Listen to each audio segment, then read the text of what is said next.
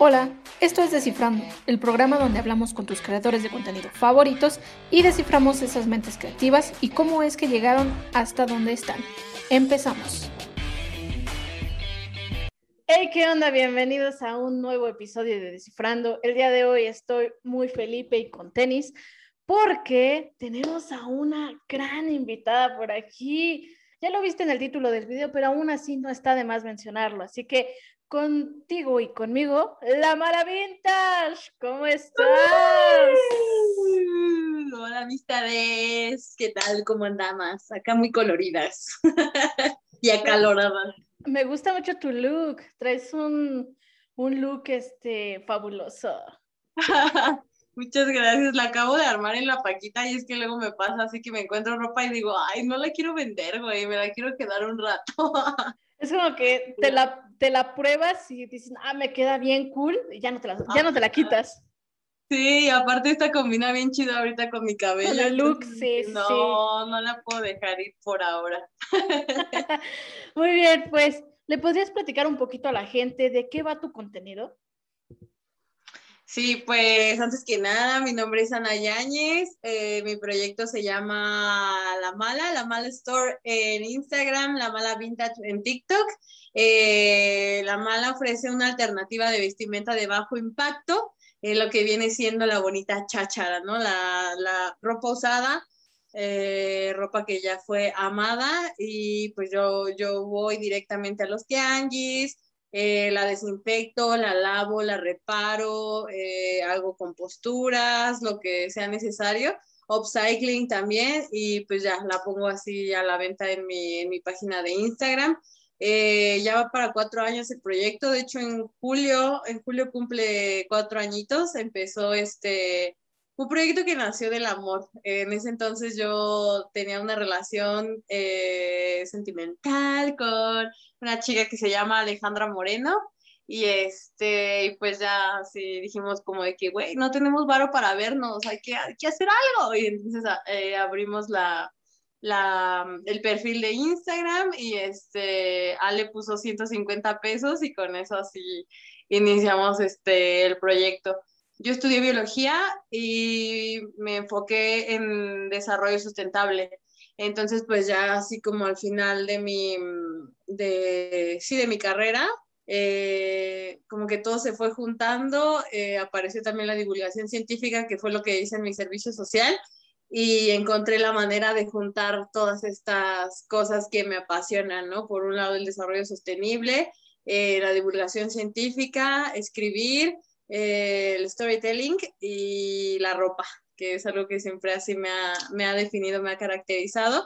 Y pues la mala se convierte en esta plataforma de, de, de, activismo, ¿no? Sobre las problemáticas socioambientales de, dentro de la industria de la moda y pues la misma promoción de alternativas de vestimenta de bajo impacto, no solo de las compras de segunda mano, sino los intercambios, las reparaciones, las composturas, este, eh, técnicas como el, como el upcycling, el suprarreciclaje.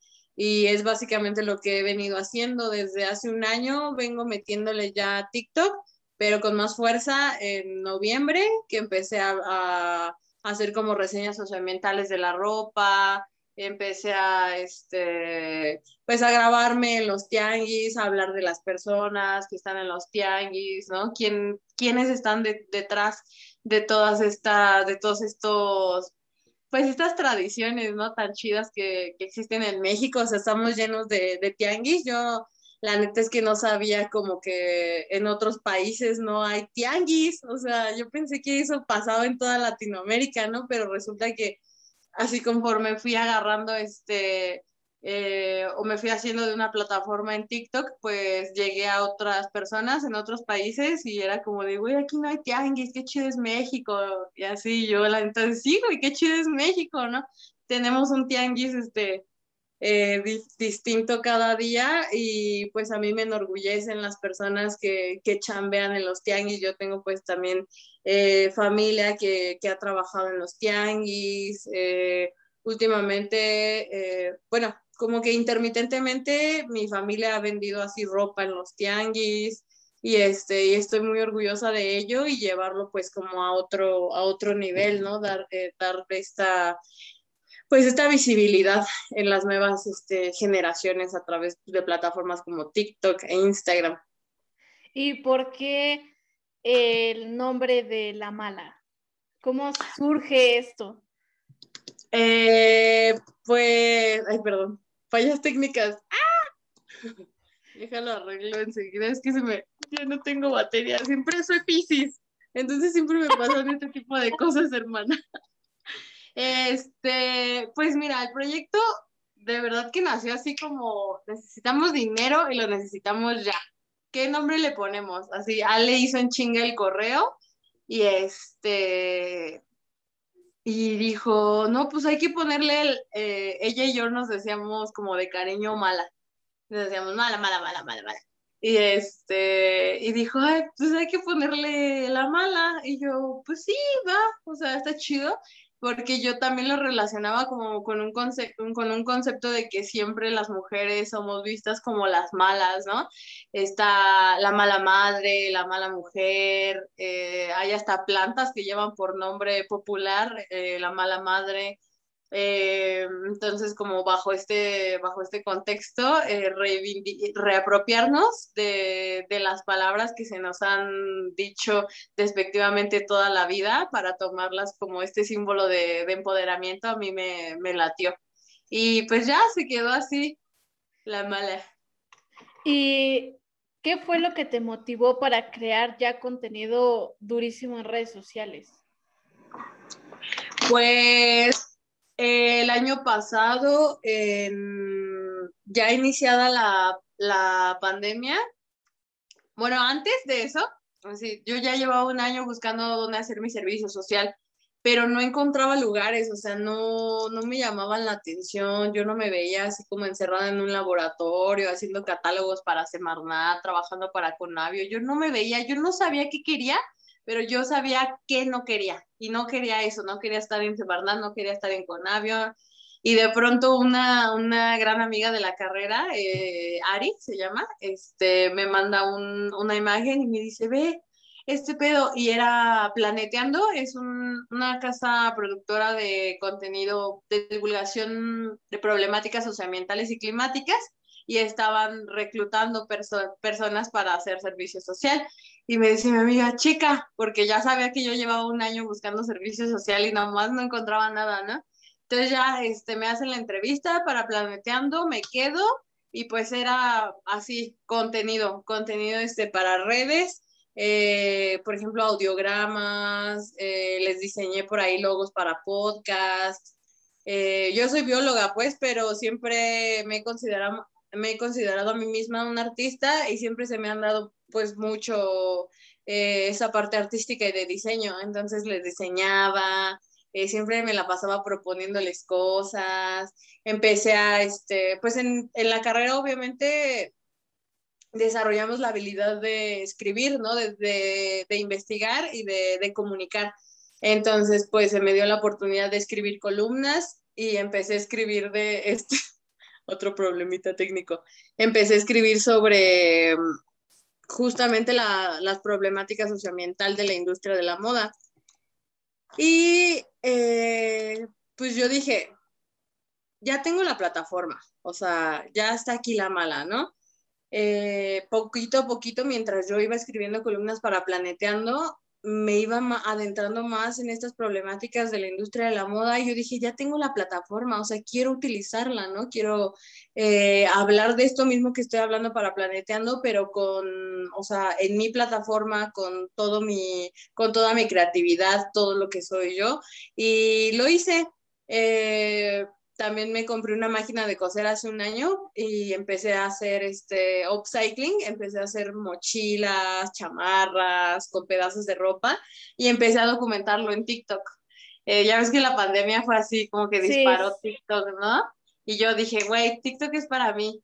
Empecé este, a, pues, a grabar lo que yo hacía y lo empecé a subir a TikTok. Y pues siempre como sido muy autodidacta, entonces empecé a tomar como clases de marketing digital, este, contenido para redes, y me fui dando cuenta que pues como que la constancia era la clave de todo, ¿no? Además de tener como tus objetivos bien fijos y yo mis objetivos los tenía fijos, yo sabía que quería hablar de, de estas problemáticas, sabía que quería expresarme y pues lo único que me hizo falta fue constancia.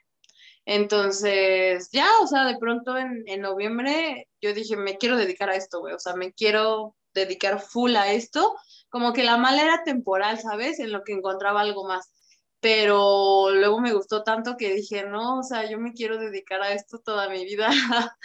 o bueno, no sé si toda mi vida, pero sí por ahora, ¿no? Sí quiero que sea como pues, mi ingreso y me voy a dedicar a redes. Entonces, pues ya me comprometí a subir así, subía un TikTok diario, que es una jodísima, una joda, una joda.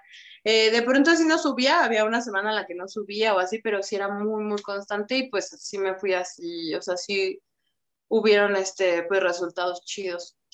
¿Y cómo es ese proceso creativo que tienes para decir, ok, este video lo quiero hacer, tengo que formularlo de tal manera que pueda llegar a más personas? Sí, pues al principio fue como ensayo y error, ¿no? Yo este me aventaba los videos como creía que se veían bien, pero la neta es que sí o sea, ya, cuando fui como estudiando, este, analizando cuáles eran los videos que funcionaban, cuáles eran la, qué era lo que le gustaba a las otras personas de los videos, pues fue como lo fui este, añadiendo poco a poco a mi, a mi contenido. Y la neta es que sí, el orden y la constancia es algo muy importante. Eh, al principio yo hacía mis videos sin guiones, o sea, sin guiones, entonces divagaba un chingo, así este, a veces no decía lo que quería, no me alcanzaba el tiempo para decir lo que quería decir. Y, y en Planeteando, pues algo que aprendí es que hay que, hay que hacer guiones, ¿no? Para todo video, aún así sean 15 segundos para TikTok, hay que hacer un guion. Entonces, pues empecé a hacer mis guiones. Aquí tengo, de hecho, mira, mira. Ay, no. la para. No quiere que, no quiere que brilles más que claro. Ya sé, pero se jode porque yo tengo la personalidad. Mira, es mi, este, mi... ¡Wow! Mi carpeta de guiones, o sea. Eres muy visual. Sí, totalmente, o sea, total, totalmente. Mírala.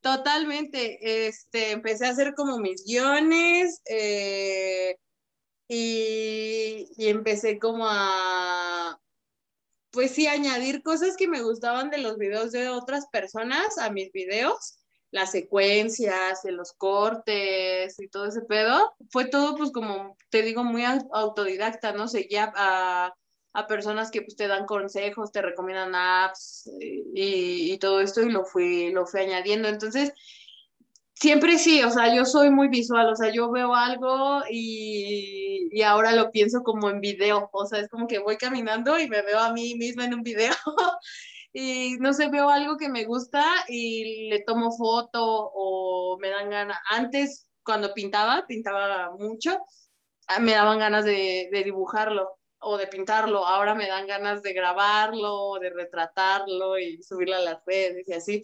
Entonces sí, ahora voy como en el tianguis y veo algo y lo grabo. Este, y así, voy grabando cosas que me gustan y luego ya cuando llego, digo, ok, tengo esto, ¿qué historia puedo contar? ¿No? Entonces, pues se me da muy bien la neta el storytelling. Entonces, no sé, como que pues, surge de algún lugar, hoy quiero hablar de las personas, ¿no? O hoy quiero hablar de, este, el origen de la, de la paca o el origen de, no sé, cualquier cosa, pero sí es ya teniendo el material. Y la parte que más disfruto a la neta es editar. Editar me gusta, me gusta un buen, lo disfruto mucho. Y este, ya pues ver así el, el, producto final, eso también es bien chido. ¿Y tienes alguna referencia de algún creador que hayas dicho, eh, quiero ser tal vez como una parte de su contenido y que agarres de muchos, o realmente no fue así, sino que tú comenzaste más por ti que por ver otro contenido? Pues creo que fue como una embarrada de todo, o sea, no soy como, no tengo así como personas que yo diga, ah, me encanta su contenido en realidad. Eh, obviamente planeteando es así mi base, mi escuela y además mi familia. Este, pues muchas cosas de las que yo hago con mi, sobre todo con el proceso creativo, pues lo tomé de ellos. Este, pero sí, así como alguien en específico, no, la neta, no. Aparte, o sea, como que en México creadores de contenido, digamos, cuando fue así como el boom de, de los youtubers, pues no eran como youtubers que te aportaran algo chido en realidad, o sea, hasta ahora, ¿no? Pues que surgen como los edutubers y, toda esta onda. Por ejemplo, una chica que se llama, este, pregúntale al biólogo. Ay, amigos, es que no, a ver, espérate, pausa. Hay en mi ventana dos pajaritos amarillos súper bonitos. Sí, Cuernavaca Love. Cuernavaca Love. Este, pero sí, no, no como nadie en específico, la verdad. ¿Y cómo te diste cuenta o en qué momento ya captaste que te gustaba mucho como esto de la ropa vintage y todo, todo este trip? Ajá. Pues mira, yo desde que soy chiquita, desde que estoy así, pequeñita, este, mi familia siempre se ha vestido eh, pues de la paca. O sea, así entre campechaneado, ¿no? Entre ropa nueva y ropa, este, ropa de paca, pero sí desde que yo soy niña, mi mamá, pues mi familia era mucho de tianguis, o sea, este, tenía un tío que arreglaba bicicletas y, y, y estaba todos los domingos en un tianguis, este, mis tías son costureras y hacían donas, así scrunchies, y las vendían en los tianguis, este, de vez en cuando mi familia y yo íbamos los domingos a vender así la ropa que nos sobraba, le llevábamos a los tianguis. Y a mí me encantaba, o sea, yo desde chiquita amo los tianguis, me, me vestía, yo siempre me vestí diferente a como a todas las personas. Me encantaba a mí ponerme mil madres encima, me encantaba colgarme mis juguetes, así les ponía un hilito y me los colgaba. Este, me gustó siempre la ropa muy colorida, amaba los Google Gomers, las camisas, la mezclilla, las chamarras con un chingo de bolsas, las bermudas con un chingo de bolsas. Pero pues obviamente sí, pues en una sociedad eh, llena de prejuicios, ¿no? En donde pues se me decía que tenía que ser femenina, eh, además eh, pues ocultando mis preferencias sexuales, mi expresión de género, y mi, mi, propia identidad. Entonces hubo como una época en la que yo mentía sobre de dónde sacaba mi, mi ropa, porque siempre me preguntaban, ay, güey, está bien chida tu ropa, ¿de dónde la sacaste? Y yo este, les inventaba que tenía una tía que vivía en Estados Unidos y que me mandaba esa ropa, porque pues me daba pena, ¿no? Decir que me había costado así 10 pesos. Este, entonces, pues luego ya como en la prepa, pues quieres pertenecer, o sea, yo estudié en prepa 4 y la verdad es que mi prepa sí eran como muy clasistas y había así como muchos grupitos de las personas populares, personas que tenían un poquito más de dinero que otras personas y pues yo siempre he sido de clase baja.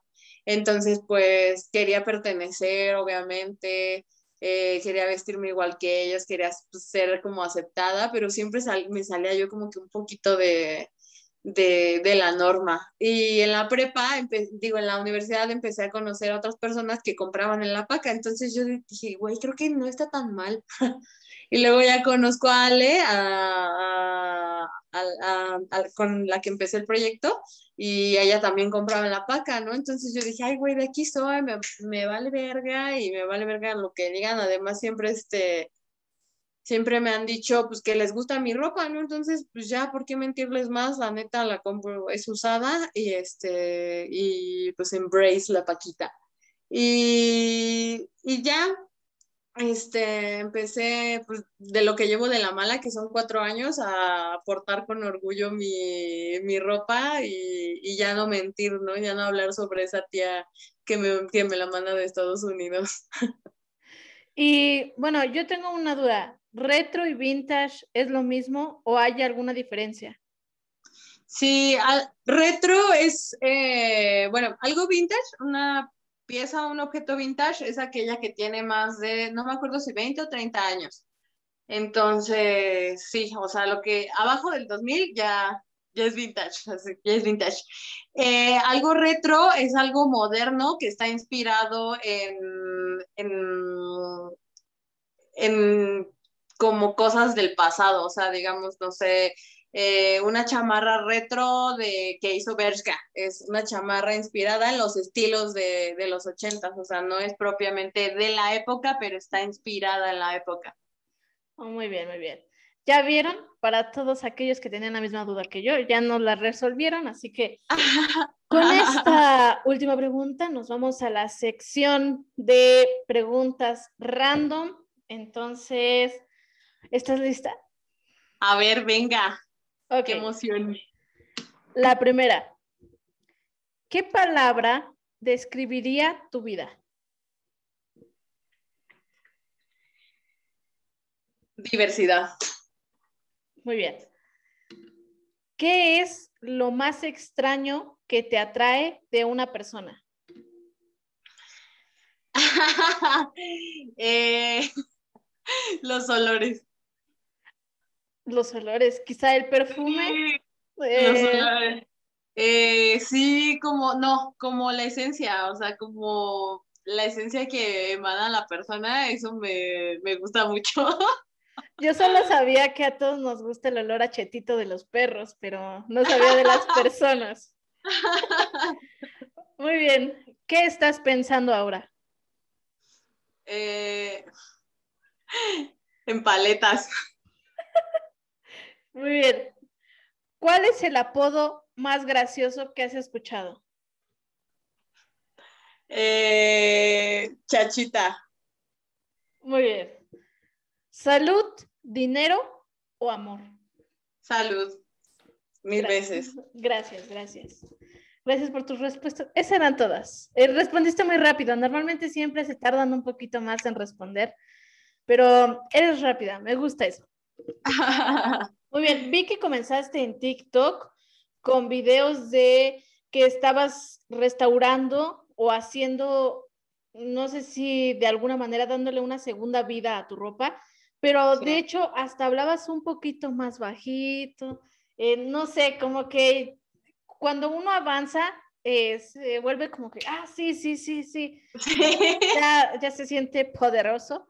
Entonces, lo que me lleva a preguntar, ¿desde cuándo le sabes a esto de la costura? ¿Cómo es que decides, o sea, quiero darle este estilo a esta ropa? Sí, pues esa es una historia muy bonita porque como que más bien yo lo heredé. Eh, tengo el orgullo de decir que todas mis tías son costureras o hacen algo con hilos y tela. Una de ellas borda.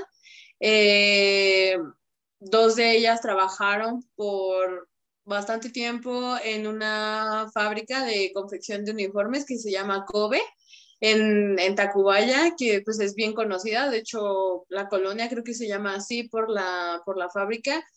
Eh, pues una labor, yo valoro muchísimo la labor de las costureras porque incluso el origen del, del 8 de marzo viene de, de la lucha de, de, mujeres costureras, ¿no? Eh, escrito eh, mucho sobre las condiciones laborales de las costureras en México. Bueno, no mucho, pero sí he escrito y sobre todo he investigado. Tengo una columna en Planeteando que se llama Monumento a la costurera, el vestigio de, una catástrofe que develó una serie de injusticias en donde hablo pues de... Eh, en el 85 se caen varios edificios y pues quedan así expuestas las condiciones deplorables en las que laboraban las costureras, ¿no? Entonces yo, yo admiro mucho, muchísimo a las costureras y yo crecí, mi segunda madre es mi madrina, eh, quien es modista y diseñadora. Entonces yo crecí en su taller, o sea, yo la veía coser, así tenía sus máquinas industriales, eh, hacían, te digo, scrunchies sobre todo, hacían este, monederos de foamy súper lindos, súper hermosos. Mi mamá tenía su, bueno, todavía tiene su Singer en casa, este, ella también hacía varias cosas así con Fomi. Entonces yo crecí, o sea, crecí viendo, crecí con costureras, ¿no? Muy, muy hermoso. Y pues ya recientemente que empecé a ver como que surgían esta, esta onda como del upcycling, del suprarreciclaje, eh, que es como, no sé, patchworking, convertir una prenda en otra cosa o estas cosas, yo decía, ay, güey, yo quiero hacer eso y me imaginaba mil cosas, o sea, yo decía, güey, yo lo puedo hacer, o sea, tengo súper buenas ideas, yo lo quiero hacer.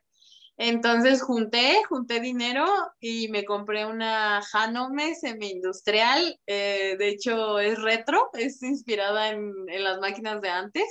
Eh, y me la compré, así es, te digo, es semi-industrial, o sea, ruda, porque aguanta así chido. Y empecé a, yo solita, así mi mamá pues me enseñaba, me enseñó ella a coser en la Singer y con videos empecé a aprender eh, cómo funcionaba mi, mi Hanome. Y así solita empecé, o sea, agarré pedazos de tela, los empecé a unir, eh, agarré una mochila, saqué el patrón, eh, la copié y la pude reproducir muy chido y este, y pues así se me dio, o sea, te digo que siempre he sido muy, muy artística, muy de hacer cosas con las manos y pues eso fue algo que pues, yo llevo en la sangre, entonces fue muy, aparte de que pues, tengo el privilegio del acceso a internet y a información y videos y todo esto, y pues lo supe también aprovechar, ¿no? Y ahora vamos a lo, al arte del chachareo. Sí. ¿Cómo fue, ¿Cómo fue que decidiste, quiero compartir con todos los que me siguen este, este gran proyecto de ir a chacharear? Pues mira, ahí sí tengo como un referente eh, que fue Mad Hunter. Eh, pues yo te digo, desde chiquita ando en los tianguis. Yo no soy gran fan de Mad Hunter por la persona que es, pero aprecio su, contenido. Eh, entonces yo lo veía como que andaba en los tianguis y así, y yo decía, no mames, güey, hay un chingo de banda que anda haciendo lo mismo y que lo ha hecho desde siempre, y pues que por no ser güera y privilegiada y tener dinero y así, eh, se les da el, canal, la voz y el reconocimiento como a este carnal, ¿no? Y dije, no mames, voy a hacerlo, o sea, yo quiero hacerlo, ¿no? Eh, no solo como hablar de juguetes, sino por ahí también se está gestando un proyecto con el que voy a saltar a YouTube, que es este pues ir más allá, ¿no? De que se, de la cháchara. O sea, a mí obviamente me siento maravillada y fascinada por la cháchara, pero me siento más maravillada por las personas que hay detrás de la cháchara. Eh, la banda que se levanta así a las 5 de la mañana, o es más, que se levanta a la 1 de la mañana y a las 3 de la mañana ya está ahí, ¿no? En su fogata y desayunando y todo esto. A mí eso es lo que más me, me maravilla, o sea, porque los tianguis no lo hacen las cosas, ni los objetos, ni la ropa, para mí lo hacen las personas. Y, y yo, yo quiero darle como ese ese enfoque, ¿no? A mi contenido, o sea, hablar de, de, estas personas, de también a quién pertenecieron esos objetos, o sea, porque más allá del consumismo y de, ay, este objeto es súper valioso porque es una edición especial y tiene una, una variante y tal, para mí es más valioso como la persona que lo cuidó, la persona que lo atesoró, eh, qué significaba para esta persona y ahora qué valor le estoy dando yo, ¿no? Eh, pues sí, al final pues los objetos se van a ir, los objetos pueden valer mucho en algún momento y de pronto ya se devaluaron y ya valió pero lo que nunca se va, lo que nunca va a perder valor, lo que nunca pierde valor son las personas. Entonces a mí me recuerda mucho, o sea, hablar de todas estas personas me recuerda en parte a mi familia, ¿no? A, a mi abuelo, te digo, a mis tías, a mi mamá, y pues a todas estas personas que, que no conozco, pero sé que tienen una familia, sé que sacaron adelante así a sus hijos o a, quien sea, eh, pues de, la pura cháchara, ¿no? Del puro tianguis, o sea, no solo los chachareros, sino las personas que venden la comida, las bebidas, este, los que organizan, o sea, todo, todo eso, es lo que yo, lo que yo quiero eh, retratar. Por lo que entiendo, quieres como contar la historia de las personas que están haciendo eh, todo es que esto que todo esto sea posible, ¿no? Porque si finalmente quienes están detrás, o sea, si no estuvieran ellos, no habría esto tan maravilloso. Entonces, sí, Me, me, gusta tu idea y esperemos pronto ver, ver ese proyecto. Me, sí, ya vamos a dar el salto pronto. Me intrigó mucho. ¿Y cómo podemos identificar la ropa o los objetos que por el precio vale la pena comprarlos? Ah, sí, pues te decía que lamentablemente las personas muchas veces no saben lo que tienen en las manos y pues para mí sí está gacho que lo dejen ir por 10, 15 pesos, etcétera, ¿no?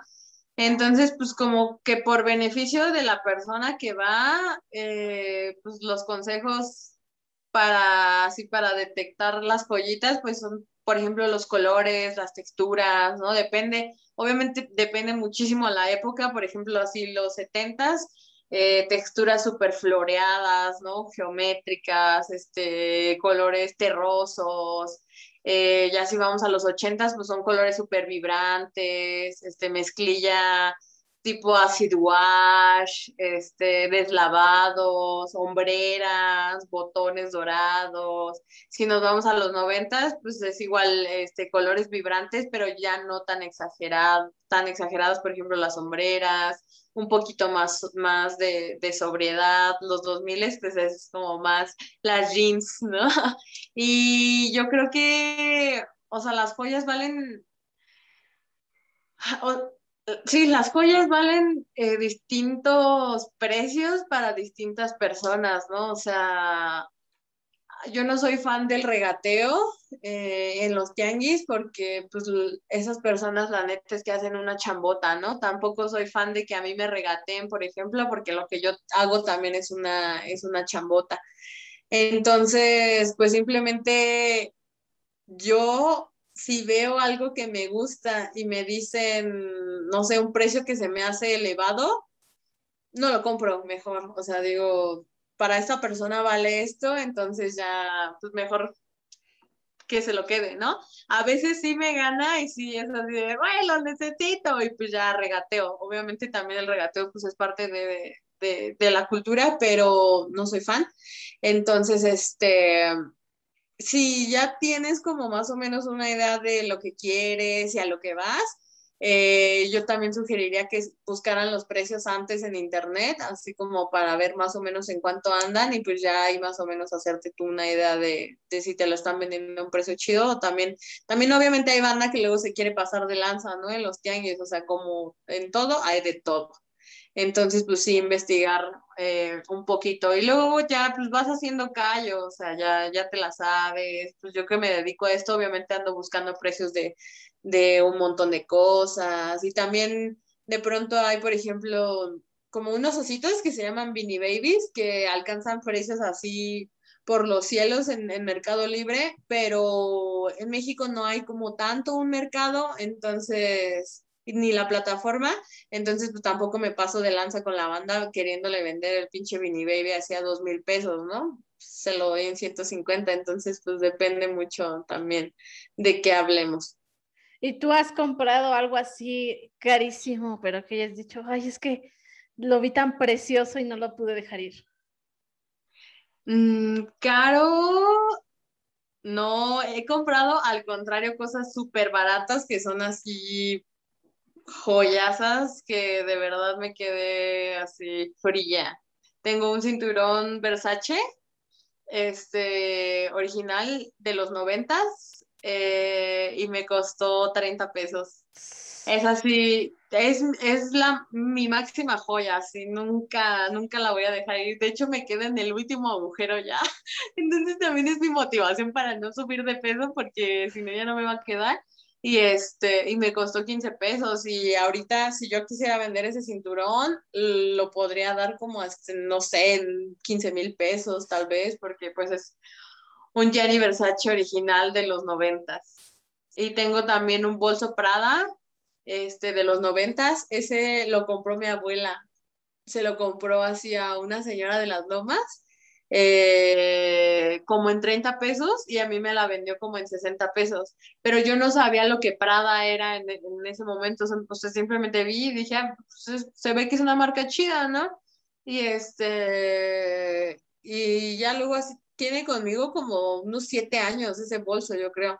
Y ya luego, pues ya estando así, este, más involucrada en el proyecto, lo busqué y sí, así, 10 mil pesos vintage de los los noventas. pero no, no he pagado la neta tanto dinero por algo porque siempre sé que me lo puedo encontrar más barato o, o algo así. ¿Y tienes un tianguis preferido en el que digas, de aquí soy y aquí me gusta porque saco muchas joyitas? Sí, de hecho, este, mi favorito es uno que está aquí en Cuernavaca, que se llama Chamilpa. Bueno, no sé si Chamilpa es un municipio diferente. No, creo que no, creo que es Cuernavaca. Se llama Tianguis de Chamilpa, se pone los miércoles y los domingos. Y me gusta muchísimo. O sea, la neta es que sí, yo creo que sí es mi favorito de, de México.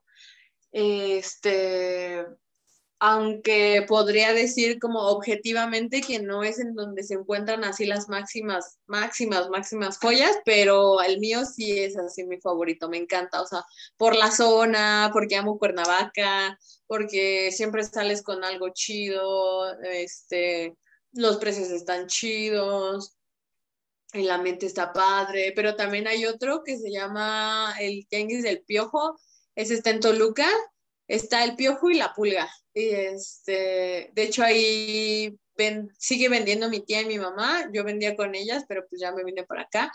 Y este, también ahí sí se encuentran cosas bien, bien chidas. ¿Y qué onda? O sea, ¿comes dentro del tianguisito o haces una parada técnica antes? ¿O qué onda? ¿Qué nos puedes mm, recomendar? Si comes adentro, ¿qué nos podrías recomendar? pues también depende si vas a vender o solo vas a, comprar, ¿no? Por ejemplo, en el del piojo, como yo iba a vender y a comprar, pues nosotras llevábamos nuestro, nuestro lunch, nuestra tortita y así, porque pues no, como que no conviene tanto comprar adentro comida. Este, entonces en el piojo no llegué a comer, pero por ejemplo aquí en Chamilpa, este, la barbacoa está buena, o sea, aquí sí, sí, sí llego allá y desayuno, desayuno primero. Entonces, este, pues sí, el buen, la buena barbacoa o este, con tu buena así agüita de horchata. De hecho, mañana voy a ir, entonces ya ah, agua, ya se me hizo agua la boca. Y este, yo no soy mucho de, de, tepache, pero sí de micheladas. Entonces, por ejemplo, en el de la lagunilla, obviamente es así, de ley tu cerillito o tu michelada. Yo te acepto el tepache. Yo soy más fan del tepache. ¿Sí? ¿Te gusta sí, me gusta más el tepache. No, no lo había probado, fíjate que no lo había probado hasta que un día fui al, al mercado local y estaba el puestecito y dije, bueno, me voy a comprar uno lo probé, uy, no, no, no, no, no, no. ¿Te enamoraste? Sí, ya de ahí dije, no, voy a venir a comprarme tepache cada domingo. sí, y fíjate que aquí en Chamilpa no he visto que vendan mucho tepache, no sé si es más como de la Ciudad de México o qué, pero si no, no he visto pues no sé, yo no sabía que existía, entonces. Eso sí, yo siempre me voy bien cargada con mi, con mi botella de agua, siempre, siempre, siempre. O sea, cualquier tenis que vaya, sí me voy cargada con mi, con mi agüita. Y cuando vas a comprar, como cuánto tiempo es el que te tardas ahí dentro? Uy, pues yo me puedo tardar así hasta cinco horas. Pero en promedio, yo creo que como unas dos o tres horas, yo creo. Así, si voy con tiempo calmada, pero en un día de trabajo, así como unas dos o tres horas más o menos. Y si vas en plan relax, nada que te ate. Pues sí, así cinco horas, güey. Si es a la lagunilla, pues hasta que pues hasta que, hasta que mis amigos digan ya vámonos, ¿no? Ya te llevamos a tu casa. y bueno, eh, ¿qué consejo le darías a la gente que quiere iniciarse en esto de lo vintage, las chácharas, todo esto? ¿Qué consejo le darías si no, no tiene nada de conocimiento? Eh, pues para empezar, como que este oficio eh, merece su respeto, también merece su... Eh, o sea, no como que, no digo que no cualquiera lo pueda, lo pueda hacer, pero la neta es que yo lo valoro mucho y para mí sí es como algo a lo que le tienes que dedicar todo tu tiempo y hacerlo con mucho respeto, ¿no? Eh, tanto por respeto a las personas que te están surtiendo a ti, como a las personas a las que les va a llegar así los objetos, no hacerlo nada más como por por hacerlo, por este, no sé, porque es algo que está pegando, ¿no? Como la ropa vintage, pues ahorita se sabe que algunas piezas se llegan a cotizar así muy, a muy, pues a precios chidos, eh, sino hacerlo eso, este, con, con respeto, comprometerte, eh, pues la dedicación, eh, investigar, o sea, investigar mucho, investigar cada prenda que, que te llegue a ti, así meter el nombre en la, el nombre en la etiqueta, en, googlearlo literalmente y pues buscar un poquito más, ¿no? Acerca de, de, los objetos y este, no regatearle a las personas que te, está, que te están surtiendo y pues ya, o sea, si es lo que quieres, si es lo que realmente quieres, pues dale, así, dale con todo, no, no tengas miedo tampoco a los prejuicios de, pues, de las personas que tienen hacia a la, la ropa usada. Y este, y también pedirle ayuda como a otras personas, o sea, a mí luego me llegan mensajes de, de otros bazares de que, ay, hermana, recomiéndame un tianguis aquí, recomiéndame un tianguis allá. Y pues yo no me cierro, o sea, incluso en mis videos, pues yo digo, ah, güey, este es el tianguis de tal y tal, y lo pueden encontrar tales y tales días. Eh, para mí, si gana UNE, ganamos todos. Entonces, estas redes de apoyo y de colaboración para mí son súper importantes para crecer entre todos. Yo no planeo hacerme así súper rica eh, de esto, simplemente quiero pues subsistir y seguir creando y sin tirarle nada a nadie, ¿no? O sea, hay gente bien chida, eh, amigues vintacheros, este, haciendo esta labor que de verdad llevan años con una curaduría impecable. Entonces, si, pues, si le quieren entrar a esto y no saben nada de nada, pues acercarse, ¿no? A otros proyectos eh, siendo sinceros eh, en cuanto a sus, este, a sus intenciones y pedir consejos, o sea, pedir ayuda. Muy bien, pues Ana, muchas gracias por estar en este bello programa. Eh, ¿Nos podrías recordar nuevamente tus redes sociales?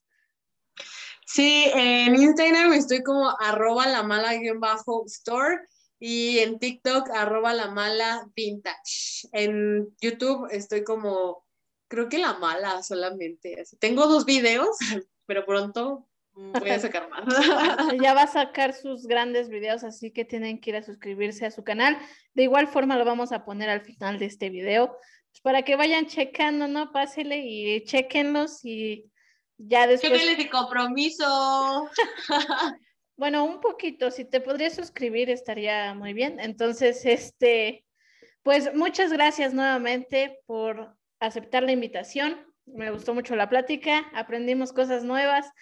Y pues gracias a ti, querido espectador u oyente. Recuerda que cada domingo desciframos a un creador diferente y que tengas un excelente día, tarde o noche, dependiendo de qué momento estás viendo y o escuchando esto.